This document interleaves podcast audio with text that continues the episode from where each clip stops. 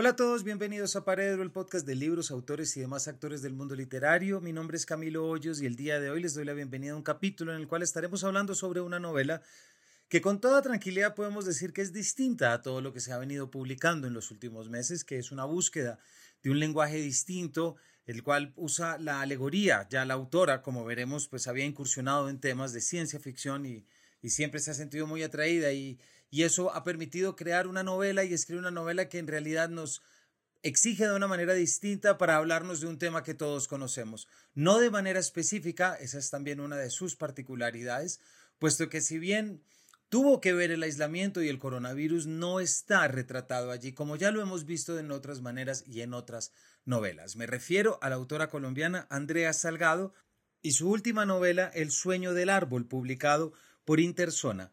Andrea nació en Sevilla, en Valle del Cauca, es escritora, periodista y profesora de escritura literaria de ficción y no ficción, ha sido profesora de los programas de creación literaria de pregrado y posgrado de la Universidad Central, de la Facultad de Comunicación Social y Periodismo de la Universidad de La Sabana y la Universidad del Rosario, así como del programa de escrituras creativas de la Universidad Nacional de Colombia.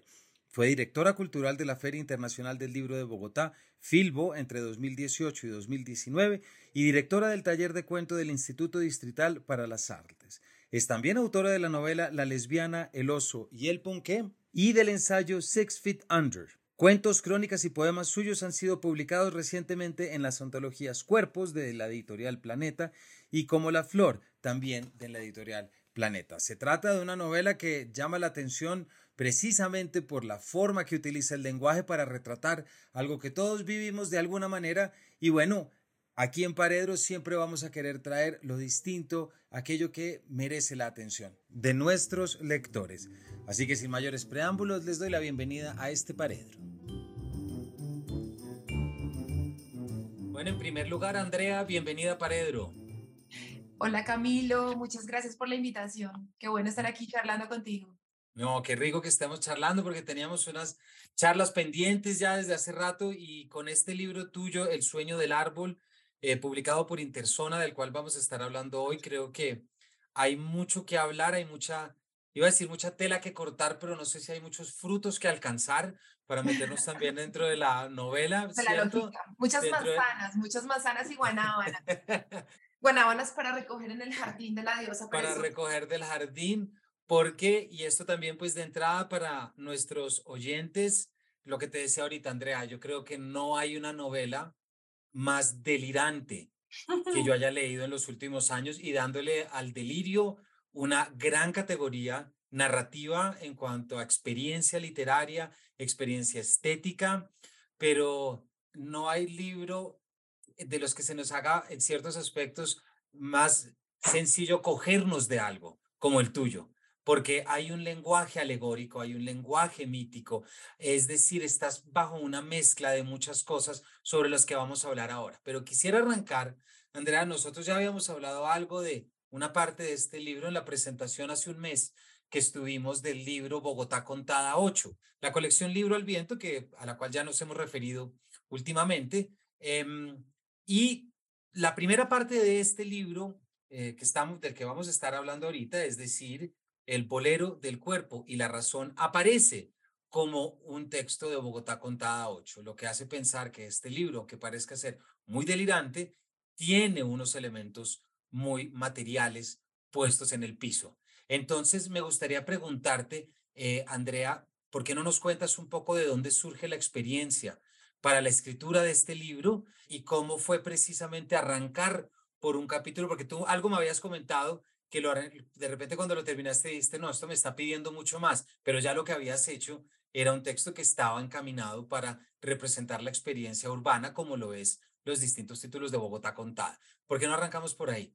El libro comienza, y digo, comienza la escritura en un momento en el que me pidieron precisamente de Bogotá contada que contara Bogotá a través de la ventana.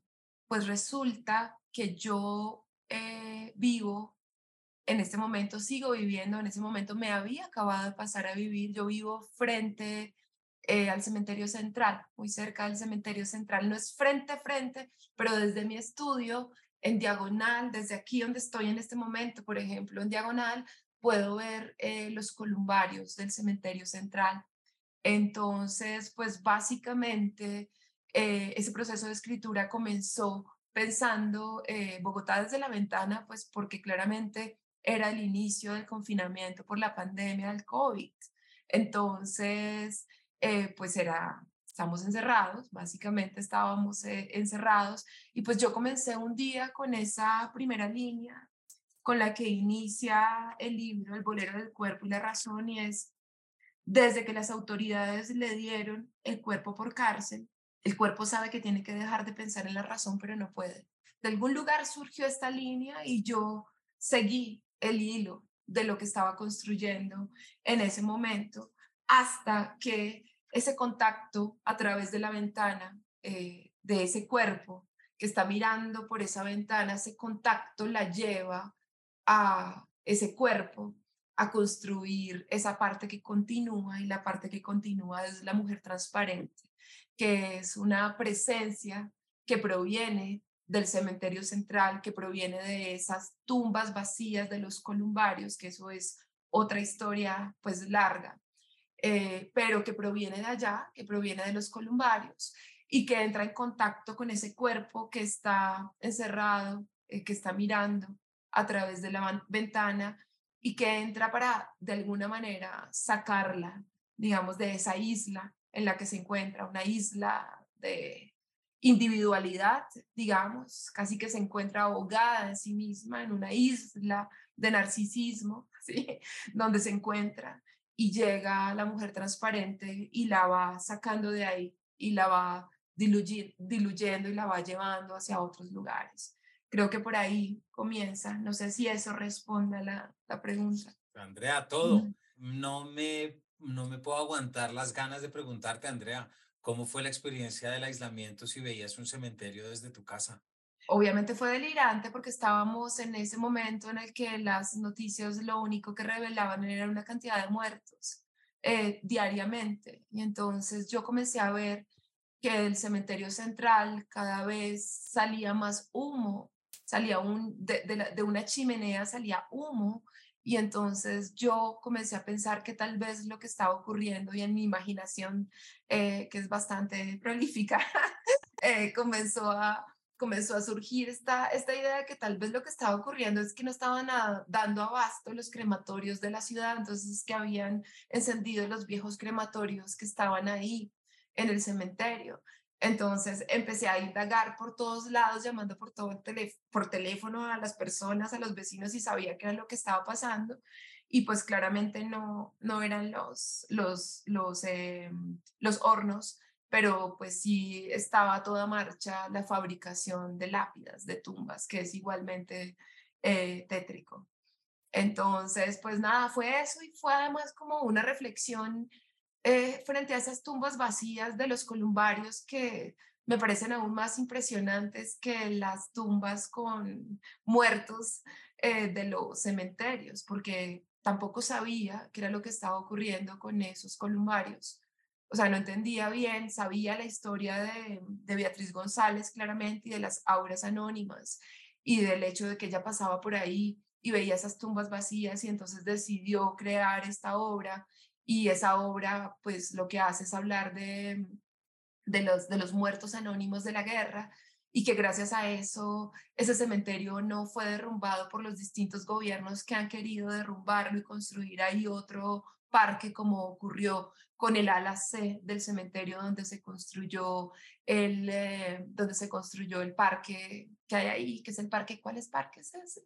Es el parque del Renacimiento que está construido ahí pues eso todo lo sabía, pero pues nunca había tenido contacto directo con ese cementerio. Y lo que ocurrió, eh, porque así es la vida, y porque la vida como que le va trayendo a uno las historias, fue que en las pocas salidas que tenía a sacar a, la perra, me encontré con una vecina y esa vecina resultó ser eh, una de las personas que trabaja en patrimonio eh, funerario y terminó contándome muchas historias del columbario y terminó mostrándome archivos.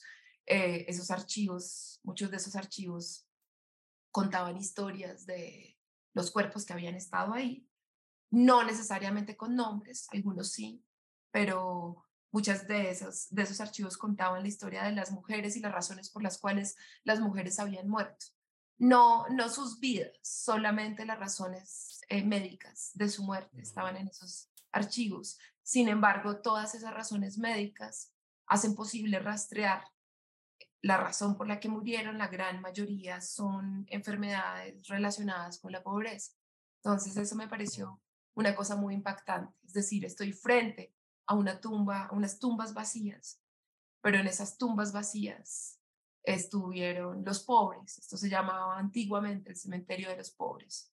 Y esos pobres murieron en su gran mayoría. Muchas de esas mujeres murieron por enfermedades relacionadas con la pobreza infecciones, eh, abortos que fueron hechos, pues obviamente como se hacían los abortos en el pasado, sin ningún cuidado, eh, a escondidas, clandestinamente, por eh, viejas y haber cargado demasiado peso y que se les explotaban las varices, ¿sí?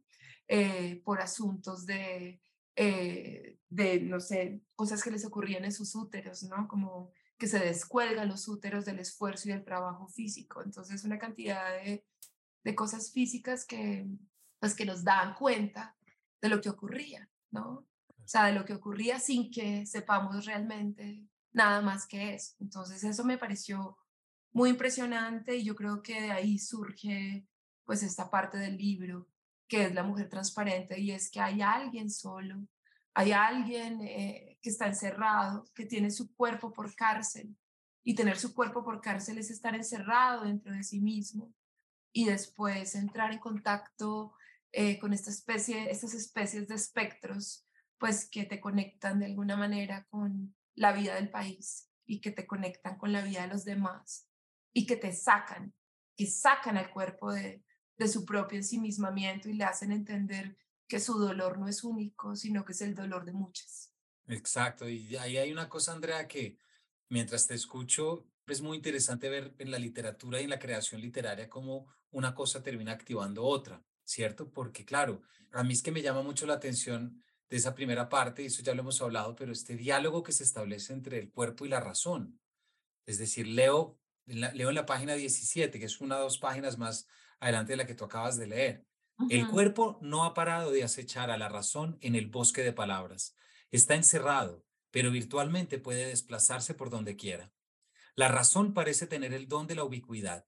Está en todos los lugares expresando sus opiniones sobre los temas más diversos. No solo parece saberlo todo, sino que está convencida de ser la dueña de la verdad. Tiene muchos seguidores que la idolatran. Al cuerpo le gusta todo lo que la razón dice. No está de acuerdo con casi nada, pero su prosa es burbujeante como una Bretaña. Eh, bueno, pero es, lo pregunto porque de la experiencia que yo creo que todos y muchos de quienes nos están oyendo durante el aislamiento y durante los años más, meses más críticos del COVID, pues lo que yo nunca había temido más por el cuerpo, ¿cierto? Es decir, es, que te das cuenta de, de los enemigos invisibles, llamémoslo así, eh, no deberías decir enemigos, pero pues así eran, ¿cierto? Los asintomáticos, y siempre es como cuidando una cárcel que de repente estaba mostrando ser excesivamente vulnerable. Eh, todo aquello que tanto habíamos creído, nos encontramos desnudos frente a un peligro que nos hace empezar a cambiar. Pero tú tomas esta experiencia, esta, esta suplantación, si se quiere, de lo que es más importante, y a lo largo de tu novela lo llevas luego incluso a transliteración de cuerpos, es decir, porque luego vamos a hablar del título y está una niña que siempre está caminando. Entonces, para ir mostrándole a nuestra audiencia, Andrea, tu novela cómo va, ¿por qué no nos cuentas? Ya nos contaste la primera parte de la mujer transparente, pero cuando terminas esto y sabes que viene toda esta búsqueda por parte del personaje y también las búsquedas narrativas, que tiene que ver mucho con la identidad, con la identidad del cuerpo femenino, latinoamericano, colombiano y la relación con la naturaleza. ¿En qué momento te das cuenta que un estilo, llamémoslo cuasi alegórico y un lenguaje que te, que te remonta a otras instancias, ¿cuándo caíste en cuenta que esa era la manera más efectiva de llevarlo? Yo sé que tú has escrito, tú eres de la Casa de la Ciencia Ficción, te interesa mucho, pero en esta particularidad, cuando sales de algo tan visceral como puede ser ver los columbarios desde tu casa, ¿en qué momento este lenguaje que me parece que es de lo mejor logrado de tu novela en muchas cosas, ¿en qué momento dices, esto tiene que ser por acá? Tiene que ser, estás hablándote y es, perdón, y estás refiriéndote a, tiene que ser por acá en el bolero del cuerpo y la razón o de los movimientos que siguen después o, todos los movimientos. el ejercicio, de, el ejercicio del lenguaje, digamos. Todo, de, esa, de ese sueño que termina siendo tu libro, que termina atrapando tres discursos y tres narrativas que ahorita los, los distinguimos, pero hay algo en tu novela que es, mejor dicho, que echa mano de unos recursos para poder llevarlos a un entorno en el que las cosas no son tan claras. Yo creo que nos ayuda de pronto a, mm, a pensar algo de lo que he estado hablando últimamente, la semana pasada, eh, en mis clases, y es un ensayo pequeñito, pequeñito de Úrsula K. que se llama La teoría de la bolsa de la ficción en la teoría de la bolsa de la ficción, ella habla, ella habla de la, digamos, del origen de la narrativa. Crea, obviamente, es Ursula K. Le Guin, entonces ella lo que está haciendo es crear como una especie de especulación de la construcción y de la forma en cómo se dio en la historia de los seres humanos la construcción de las historias y las formas que tomaron las historias. Entonces ella toma la idea de Empieza hablando en este ensayo y es muy bello, ojalá que todos, todos y todas lo leamos, es muy, es muy bello, pero toma la idea de, de la casa del mamut. Entonces ella empieza a decir, en épocas prehistóricas eh, teníamos bastante tiempo, eh, no como ahora que tenemos que trabajar tanto, pero teníamos bastante tiempo. Y eh, como quedaba tanto tiempo, algunas personas cuando comienzan a, a cazar, ¿cierto? Salen a cazar, los hombres salen a cazar, salen a, y salen a cazar y luego regresan, ¿cierto? Luego regresan a contar la historia. Esas historias son las que quedan por primera vez registradas en las cuevas, en este arte rupestre. Si lo piensas, si lo pensamos, lo que nosotros vemos, inmediatamente pensamos como arte rupestre, muchas de las imágenes que nos vienen de inmediato es la imagen de la casa de un animal, de un mamut y de alguien con una flecha. Ella dice, cuando regresaban de la casa, eh, de, la, de la casa del mamut, llegaban a, contar la historia y pues contaban esta historia emocionante de cómo eh, habían estos héroes avanzado hasta que finalmente habían logrado capturar a este mamut. Entonces dice que desde el inicio de, del arte de contar relatos, siempre tenemos a un héroe y ese héroe sigue permanentemente teniendo una lanza con la que debe atravesar algo. Y lo enfrenta a una siguiente idea y la idea es que dice, el verdadero primer artefacto cultural, o sea, el artefacto que aparece en la, en la, en la cultura, no es una lanza, no puede ser una lanza porque antes éramos recolectores, ¿sí? No puede ser una lanza el primer artefacto que tuvo que aparecer claramente es la bolsa de recolección, ¿sí? Entonces, eh, y en esa bolsa de recolección empiezan a, empieza a pensar esta bolsa de recolección, pues generalmente los llevaban los recolectores, esas recolectoras que se quedaban en casa también, mientras estaban cazando el mamut, estaban recogiendo en esta bolsa los alimentos que tenían que llevar a la casa mientras los recogían iban caminando, iban charlando, alimentaban a los niños, se quedaban en el río, hablaban de distintas cosas, ninguna de esas estaban relacionadas ni con la casa ni con el, el enterrar, digamos, esa, esa lanza en ese animal. Entonces ella dice, ¿qué pasaría si construyéramos un relato que no se construye, ¿sí? Con un héroe central con un solo héroe y que no tiene la idea eh, de disparar una flecha o de enterrar una lanza o de llegar a un punto absolutamente concreto que es lo que nosotros llamaríamos la resolución, ¿sí? Un inicio, un nudo y un, y un desenlace. ¿Qué pasaría? O sea, ¿qué pasaría? Al mismo tiempo, al mismo tiempo resuena en mí hace, hace mucho rato también en estos procesos de, enseñanza, de escritura, mm, una idea que tiene Peter Hank sobre la escritura y es que él habla de, que, de, la existencia de una escritura anterior y de una escritura posterior. Tú ahora estabas diciendo que eh, estás notando, digamos, como en estas exploraciones eh, de las mujeres y la literatura colombiana, que estás notando pues que entre hay como una experimentación y unas búsquedas frente a una literatura tal vez escrita por hombres que no está siendo tan experimental. Dijiste, dijiste algo así. Yo no sé, no, no, no, no, no me atrevo a afirmar, digamos que no hay hombres en este momento experimentando, pero sí hay una, hay una, hay una tradición, digamos, hay una forma de contar que está enraizada en la mente de todos los, los que hemos escrito y hemos contado historias, que no solamente se relaciona con el relato heroico de un héroe que se construye a partir de un conflicto y que va siguiendo eh, y, se va, y va avanzando con ese conflicto en la medida de eh, la causalidad, es decir, la idea de que una cosa conduce a otra, que nos lleva hasta un nudo y que se resuelve, no solamente está esa idea formal, sino que también Dice Peter Hanke, existe una escritura, repito, anterior y una posterior. La escritura posterior, diría él, es la forma en cómo hemos siempre narrado la literatura. Entonces, ¿a qué se refiere con esto? Dice, la literatura posterior eh, es una literatura o una escritura o una historia que empieza a ser escrita sabiendo de antemano hacia dónde se dirige y hacia dónde va a llegar.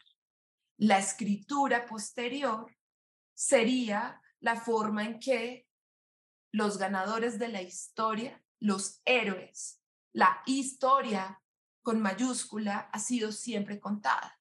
Es decir, aquel que ganó el evento histórico, pensemos una guerra, pensemos el capitalismo, ¿sí? Aquel que es el ganador de la historia cuenta la historia sabiendo de antemano cómo la va a contar y cuál es su intención, porque esa intención responde finalmente a su heroísmo y responde a su deseo de lo que quiere seguir obteniendo. Frente a una escritura, dice él, anterior, una escritura anterior sería ponerse en el lugar de lo que se está escribiendo, bien sea el pasado, cuando se está reconstruyendo, bien sea el pasado o bien sea esa ficción, ponerse ahí como si yo estuviera viviendo eso que estoy escribiendo por primera vez.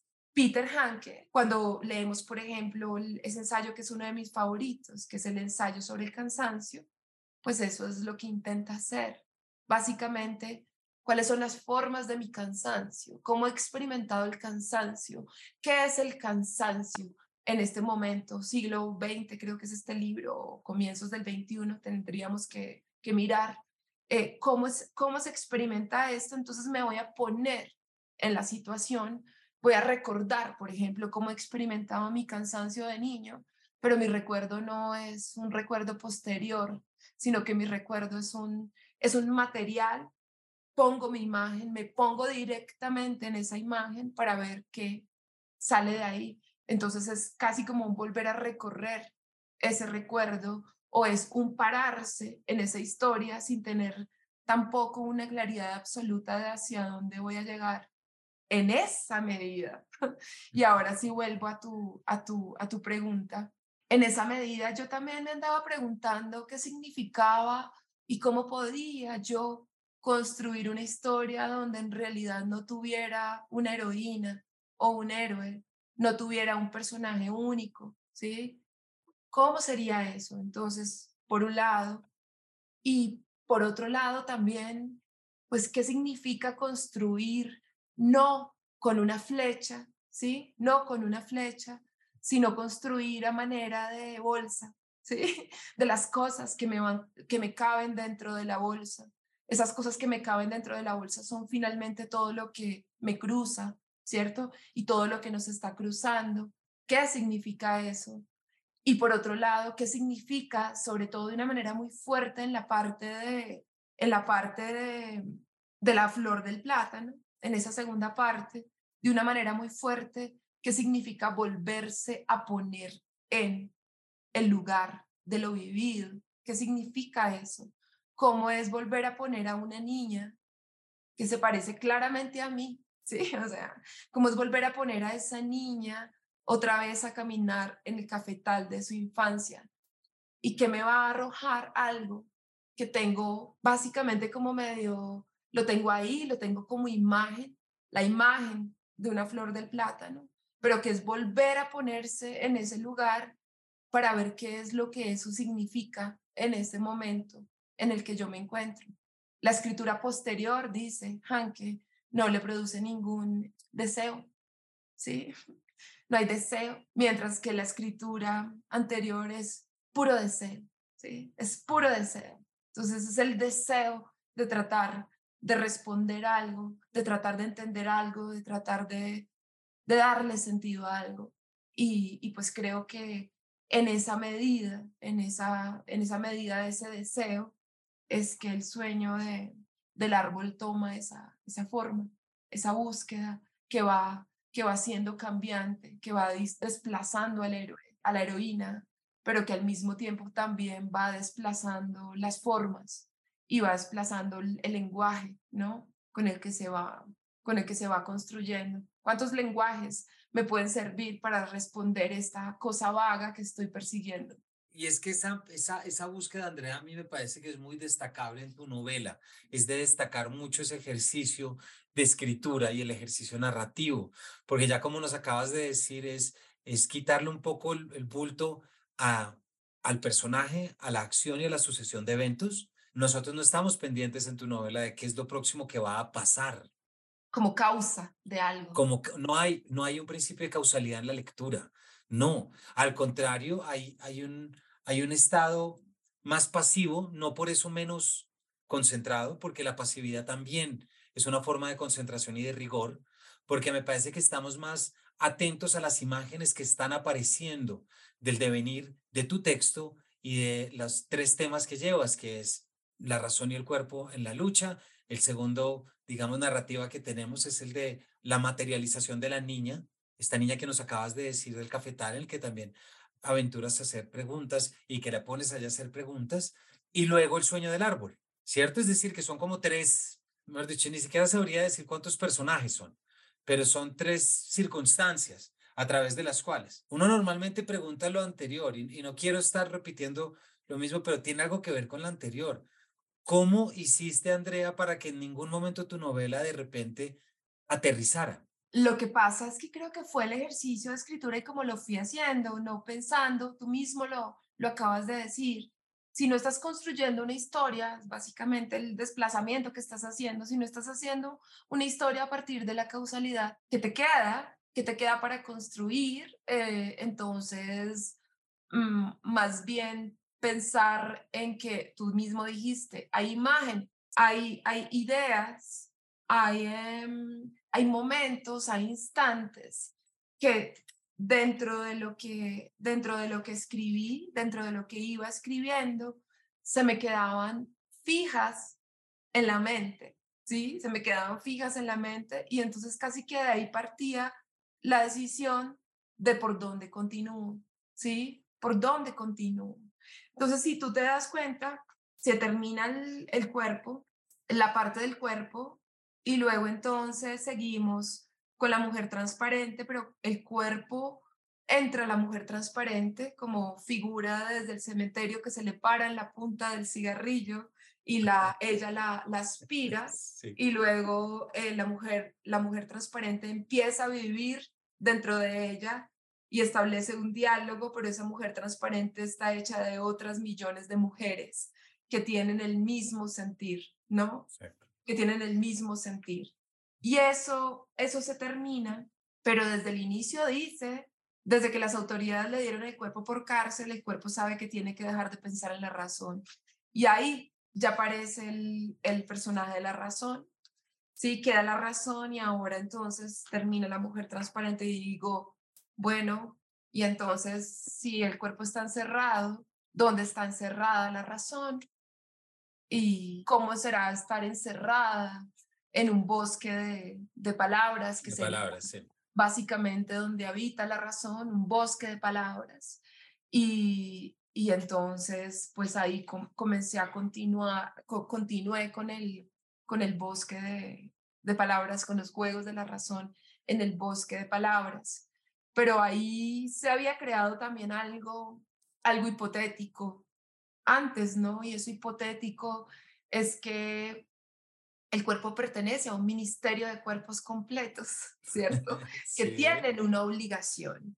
Y esa obligación, de alguna manera, es casi como volver, esto dice de una manera muy, esto es, esto es demasiado metafórico, pero es volver perla eh, las razones para dejarlas como una especie de testimonio de la forma en cómo no deberíamos relacionarnos con los demás, algo así, algo así se dice. Entonces, pues encerrado el, el, la razón en el, en el bosque de palabras, pues comienzo ahí sí a hacer un ejercicio muy, muy puntual de, de pensar en cuáles son las, las palabras en las que se encuentra encerrado. Claro, claro. En, que se encuentra encerrada la razón. Hay otro tema, Andrea, en el que, en el que también terminas porque es que como ya nuestros oyentes pueden, pueden ir viendo, claro, es, es palabras que llaman a palabras términos que llaman a términos y es este principio narrativo y ahí vuelvo a mi adjetivo de delirante, es decir, porque es, es, un delirio estar atento a lo que viene a partir de lo que se llama, como tú bien dices, no comenzar con una escritura que ya se ve el final del túnel, ¿me explico? Y entonces llegas a cosas como estas que quiero leer, porque otra palabra que aparece es el fruto. Porque si hay, un bosque, si hay un bosque de palabras y si hay un árbol, un árbol tiene frutos necesarios. Pues no necesariamente, pero ya estamos entrando de lleno en el mundo eh, natural. Entonces nos encontramos algo como esto. El cuerpo es una manzana. Estoy leyendo en la página 63. O nunca una razón se comió la manzana verdadera, ni nunca se la comerá. O las únicas manzanas que se ha comido son las del jardín de su padre. No son las verdaderas, sino una idea de lo que una manzana debería ser. O no comerse la manzana es la única forma de amar la manzana. O hay que seguir tratando de comerse la manzana como el indio del entenado se come el pie. O tratar de comerse la manzana es una causa humana. La manzana no es comestible ni pertenece a la causa humana. O la manzana es la única causa humana y se come de una manera que la razón no ha aprendido o que olvidó, quién sabe. Y ahí sigue. ¿cierto? sí, hasta que se vuelve un chiste. Pero, ¿por qué no hablamos un poquito de esto antes de entrar a hablar del, del sueño del árbol y de leer unas páginas muy bonitas que está? ¿Por qué no nos hablas un poquito de la figura del fruto? Porque tiene un poema detrás y también tiene unos componentes en tu novela que no deben ser, para no dejar pasar de largo.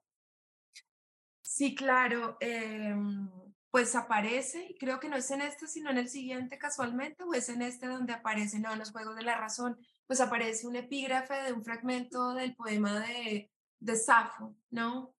Y en este epígrafe del poema de, de Safo, pues aparece, aparece la manzana y el recolector.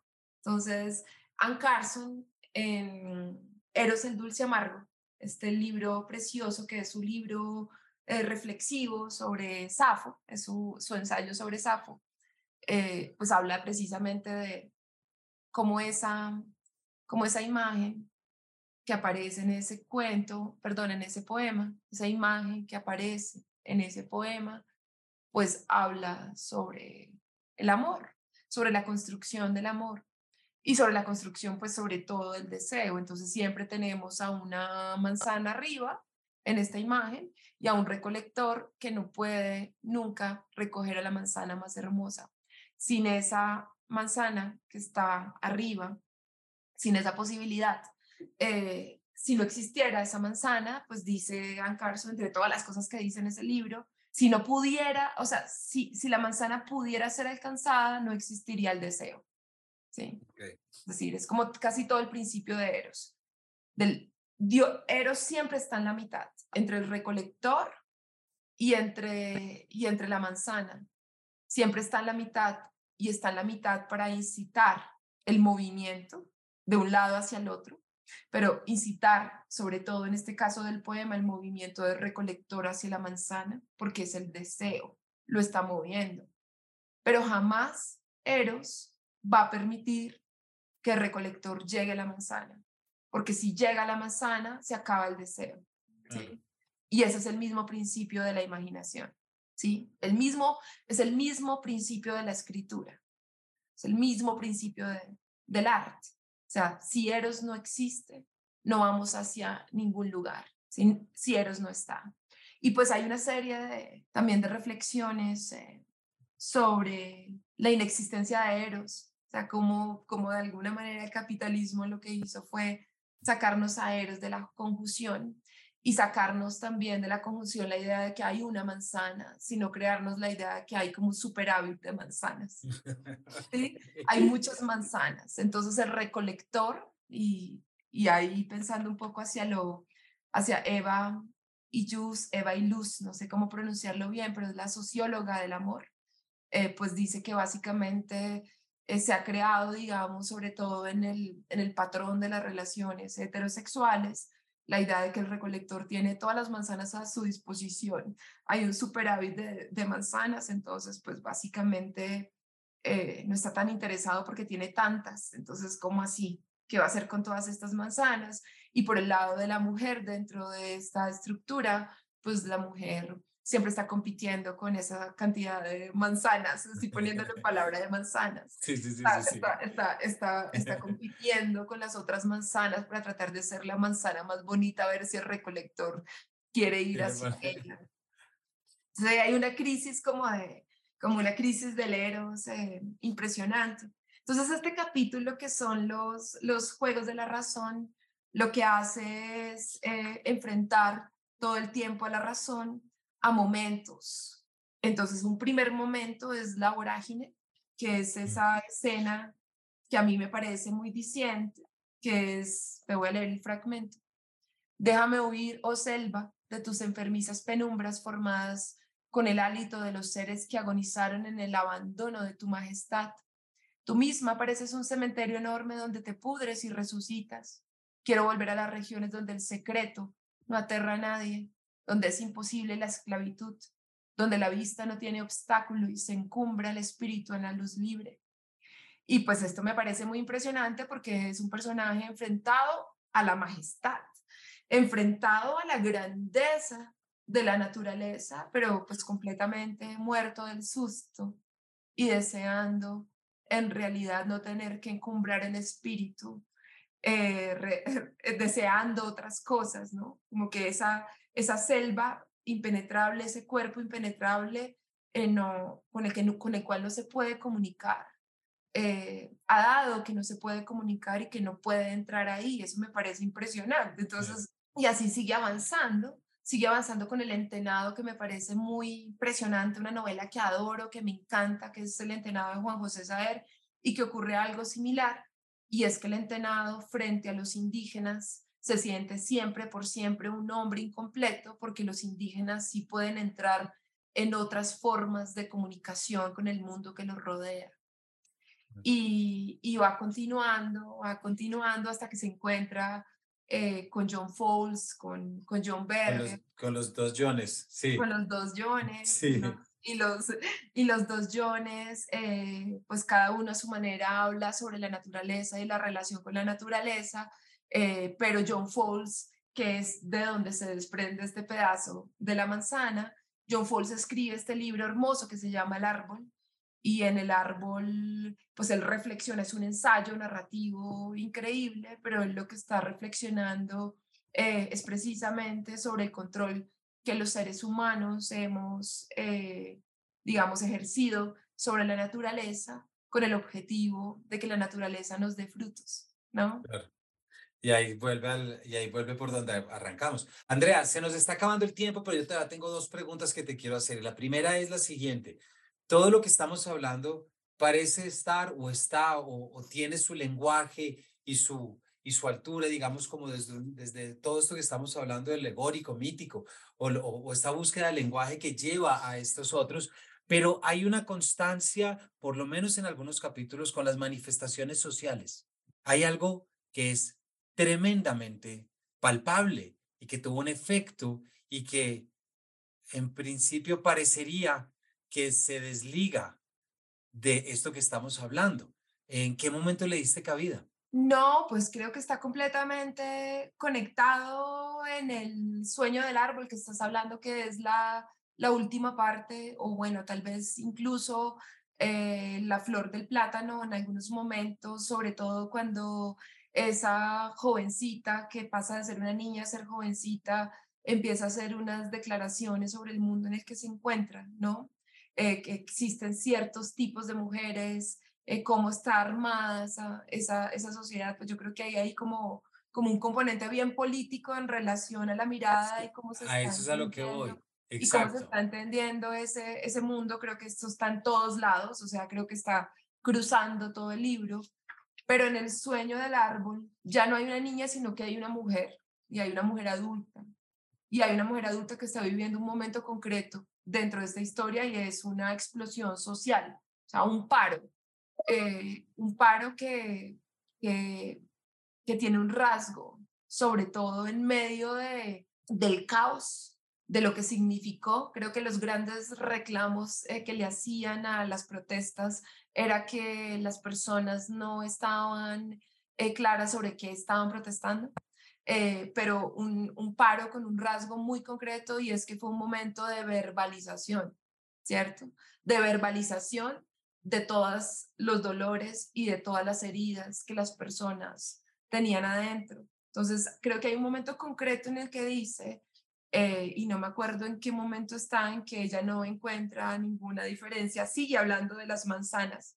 En este capítulo, está dibujando la forma en cómo se ha construido la idea del amor a partir del ejercicio de dibujar una serie de manzanas y de un recolector que las está recogiendo y ahí mismo está mostrando cómo hay un superávit de manzanas y un recolector que no le importa ninguna manzana y al mismo tiempo eh, vuelve esto la idea del el victimario y el superávit de víctimas, victimario al cual no le importan sus víctimas. Y pues básicamente esto se conecta también con esta idea de Eros, y se conecta con la idea del amor, ¿no? Básicamente, básicamente es eso. Es decir, estoy diciendo que de, que de estas divisiones en las que vivimos, o sea, del lugar que ocupamos las mujeres en la sociedad, ¿sí? De la forma en cómo sociedad nos hemos armado y nos hemos estructurado dentro de un relato, siempre habrá, habrán unos que perderán, ¿cierto? Que pierden más. Hay otros que parece ser que ganan, ¿no? De alguna manera pero tampoco lo hacen, ¿no? También todos están solos, ¿no? Entonces creo que se conecta, pues no, no, está, todo claro. a partir de esas ideas, ¿sí? No, lo que digo es que parece, mejor dicho, mientras uno te escucha hablar, eh, y para la audiencia parecería que no, pero sí, lo que tiene es que es la capacidad que tiene también de absorberlo y de poder convertirlo en un, en un material para esta búsqueda. Es que fíjate que incluso en el capítulo quinto del sueño del árbol arranca, estas tierras de la abundancia y la fertilidad están llenas de cadáveres. Piensa mientras dibuja en su libreta de bocetos la silueta de ocho cuerpos, entre unas guanábanas caídas que se pudren en el suelo. Que ahí está. Pero quisiera devolverme antes y ya aprovechando aquí la, una última eh, pregunta, Andrea, y es que no quiero que terminemos sin leer lo que es un párrafo que arranca precisamente en la, la parte que tiene el mismo título del libro, es decir, El sueño del árbol. Página 119. Hay un guayacán solitario junto a una charcha en medio de un valle. La mujer lo dibuja a lápiz en una libreta de hojas blancas. Todo el peso del tronco del árbol se inclina hacia el lado derecho, hacia la cordillera rocosa sobre la que alumbra el sol amarillento de un atardecer sin esplendor. Hacia allá, hacia el suroccidente, tiene puesto el árbol su corazón. Las ramas del lado izquierdo sufren los estragos de esta inclinación, mientras las de la derecha se extienden llenas de hojas, las alas de un cóndor en pleno vuelo, las de la izquierda son cortas y chamisudas como las de un pichón. A mí me parece un párrafo muy bonito, me parece que se ve mucho ese árbol ahí, pero también es eh, la última parte que cierra el libro, no solamente como ya dije con el mismo título, pero también digamos que marca mucho esta evolución. Me parece muy diciente que se arranque de una separación entre el cuerpo y la razón para terminar ejemplificando y proyectándose prácticamente desde la figura de un árbol. Y es la figura de un árbol que no pasa únicamente desde lo orgánico, sino también desde lo creativo artístico, porque es una relación que establece la mujer, que es la mujer con la que venimos hablando, que no solamente se está relacionando con el árbol a través del sueño, sino que ya venía relacionándose a través de la creación de los dibujos que está haciendo. Eh, ¿Nos cuentas un poquito de este cierre también ya para que nuestra audiencia quede convencida? Pues el árbol aparece desde desde, desde el inicio. Hay un árbol, ¿no? Hay un árbol primero, que esa es otra de las, como los vasos comunicantes, pero aparece un árbol del que cuelga, del que cuelga un, un relato inconcluso. ¿no? Siempre está como esta idea del árbol del que cuelga un relato inconcluso y luego entonces eh, yo, lo, yo lo siento así de, de, esta manera, luego la segunda parte que es el que es el, el bolero de cuerpo y la razón, para mí hay siempre un relato ¿sí? que cuelga de un árbol, el relato inconcluso que cuelga de un árbol, y en mi mente el relato inconcluso que cuelga del árbol es la flor del plátano. Hay un relato ahí inconcluso sobre la construcción de la identidad de una mujer, de cómo se va construyendo su vida y lo que ella cree que es el amor y la forma, el, lugar que ella ocupa en el mundo como mujer, qué significa ser mujer y cuáles son las opciones, ¿no? Y las opciones con las que termina el flor de plátano son, pues, son terribles. O eres esposa, moza, puta, o, o eres una mujer hombre, o eres una mujer mar, placa de mármol gris. Quedan en cinco, cinco opciones, ¿no? Y luego el sueño del árbol cuando, cuando aparece es el intento, ¿sí? El intento de esa mujer de dibujar otra naturaleza distinta del amor. Otra, otra para su madre, para su madre que es como, pues básicamente lo que significa la madre y es toda la educación sentimental, proviene de ahí, de ese mundo construirle otra forma, ¿sí? Otra, otra, otra forma de amar, otro, otro entendimiento, darle lo que, lo, que la madre y las antepasadas no tuvieron, como tratar de dárselo. Pero justo cuando está tratando de hacerlo, llega una explosión social, está en ese ejercicio de dibujarlo. Y pues lo único que hay son cadáveres. Entonces el sueño del árbol, de lo que se quiere construir, pues termina enfrentado a una realidad llena de muertos y llena de violencia y llena de horrores que están básicamente reiterándole una y otra vez que aquello que construyó antes, que aquello que se encuentra en, en la flor del plátano, esas formas de existir son las únicas posibles como método de, de vida, de supervivencia. Entonces lo que hace es seguir intentándolo uno a uno y esto termina convertido en, en una reflexión sobre, pues sobre cómo va a poder ser ese árbol, ¿sí? Cómo puede existir siendo ese árbol, cómo será ser ese árbol, qué significa eso y termina incendiándolo todo, básicamente.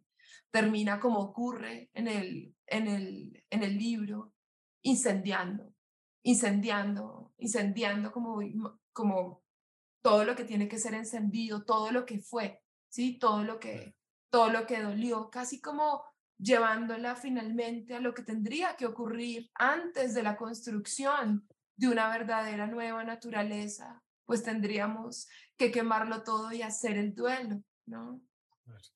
Básicamente eso, y termina con ella llevando hacia esa madre, hacia Dios, hacia la idea de, de un Dios y básicamente ese Dios, ella le pone la mano en el corazón y, y ese Dios, pues ese corazón se cierra para dejarle saber que ella existe, ¿sí? Básicamente, ¿qué es lo que necesitamos? ¿sí? Que es el amor, básicamente, o sea, es el amor, saber que, saber que existimos y que eso era lo que necesitaban todas esas mujeres, que se les diera ese, ese lugar, ella, su mamá, todas las otras que aparecen, todas las mujeres transparentes que aparecen, pero no termina, no termina, no puede todavía crear esa nueva naturaleza y por eso termina con esa imagen de mirar el cielo para ver esa intermitencia, sí, esa intermitencia de, ese, de esos cuerpos que hay al final en ese bonus track del libro, básicamente como como tratar de entender, bueno, y ahora entonces, ¿qué es lo que vamos a, crear? Tenemos que crear algo nuevo entre todos, ¿no? Sí, tenemos ah. que crear algo nuevo. Andrea, muchas gracias por todo lo que nos has contado y además creo que con lo que estás cerrando hay una coherencia total con la manera como escribes esta novela y con la manera como la ensamblas. Es decir, algo nuevo exige un lenguaje nuevo. ¿verdad? Exige una forma distinta de escribirse, que es todo lo que venimos hablando ahora. A mí no, eh, no se me va a olvidar eso nunca, que es de las cosas que más me gusta que dice Rambo de, de dice, es aquel que creó para una nueva sensibilidad, creó un nuevo lenguaje, porque no vas a llegar a una nueva sensibilidad si no es a través de un nuevo lenguaje, si no es a través de unas nuevas imágenes. Eh, y yo creo que de todos los temas y tramas y sucesos que ya hemos hablado de tu novela, yo la recomiendo mucho a nuestra audiencia precisamente por esa puesta en marcha experimental, experiencial también, de cómo podemos llegar a nuevos lenguajes a través de una búsqueda distinta. Y creo que con todos los ejemplos que nos has dado, desde Peter Hanke, pasando por Ursula K. Le y sobre todo con toda la idea del relato como el fruto que está colgando, creo que esto tiene que ser también un aliciente para todos quienes nos oyen, que escriben y entender que a veces las historias nuevas requieren de nuevos lenguajes, algo que tú sabes también muy bien como profesora de escritura creativa. Andrea, se nos acaba el tiempo, pero muchísimas gracias. Sí, y muchas gracias por la invitación y pues una última cosa y es entender lo nuevo, no como algo que surge de la nada, sino un diálogo permanente con el pasado, entender que eh, hay que buscar precisamente en las imágenes del pasado sí, el material para trabajar porque hay que darle una nueva vida a esas imágenes de siempre, no eliminarlas, no crear de la nada, sino que entender, entendamos que provenimos de, de otro lugar y que desde ese lugar también nos estamos nombrando. Y yo creo que eso queda claro y te agradezco mucho también las, las tareas y la bibliografía secundaria que nos diste, porque yo creo que eso lo muestra, pero eso lo muestra muy, muy claro, es decir, incluso para llegar a una obra que tiene unas características, volvamos a la palabra, delirantes, se requiere de una base para saber por dónde proceder. Incluso se requiere de una base para la apertura. Para todos hemos estado hablando con Andrea Salgado, eh, su última novela, El sueño del árbol, publicado por Interzona. Así que ya saben su camino hasta su librería más cercana, hasta su librero de confianza para poder comprarlo y leerlo. Andrea, de nuevo, muchísimas gracias por habernos contado tanto y por meternos en esta aventura que vuelvo y repito y vuelvo a decir, es algo que vale la pena enfrentarse, vale la pena leer y vale la pena, eh, sobre todo, siempre hacer ese juego que lo literario está buscando nuevas formas de comunicación y que si no lo hiciera, apague y vámonos, prácticamente. Entonces, gracias Andrea, gracias a todos ustedes por habernos acompañado y nos vemos en una próxima edición de este Paredro.